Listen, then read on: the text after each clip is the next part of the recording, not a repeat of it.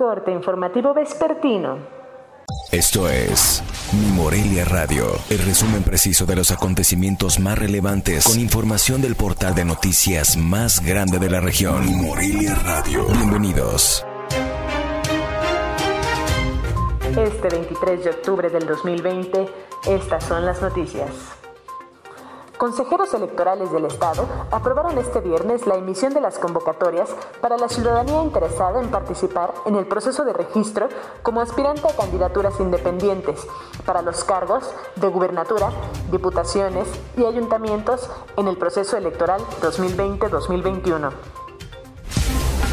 En conferencia de prensa con dirigentes de cámaras empresariales, el presidente de la Asociación de Industriales de Michoacán, Carlos Enríquez Barajas, indicó que analizan presentar una denuncia contra la autoridad que sea omisa ante los bloqueos en las vías del tren en la comunidad de Calzoncin, municipio de Urapan, que cumple 21 días, y en Morelia desde hace nueve días.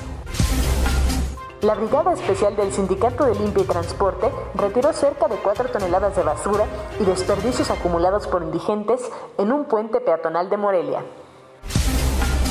La Confederación Nacional Campesina y Productores Michoacanos de Flor de Cempasúchil anunciaron listas 800.000 plantas de invernadero en macetas y la producción de cielo abierto de 320 toneladas para las tradicionales celebraciones de Noche de Muertos. Mario Delgado fue elegido como nuevo dirigente nacional del Partido Movimiento Regeneración Nacional, según los resultados de la tercera encuesta presentados por el Instituto Nacional Electoral.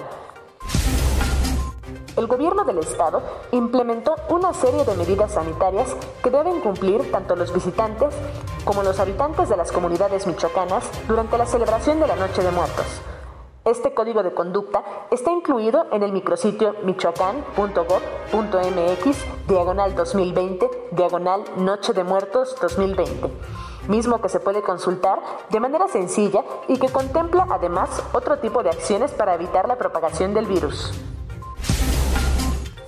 La empresa multinacional Coca-Cola planea eliminar unas 200 marcas de bebidas, lo que representa aproximadamente la mitad de su catálogo de productos a causa de los efectos económicos por la crisis del coronavirus, informó el presidente ejecutivo de la compañía. Informó desde Morelia, Michoacán, Cintia Arroyo. Esto fue Mi Morelia Radio. Te invitamos a que estés siempre bien informado. www.mimorelia.com Mi Morelia Radio. Hasta la próxima.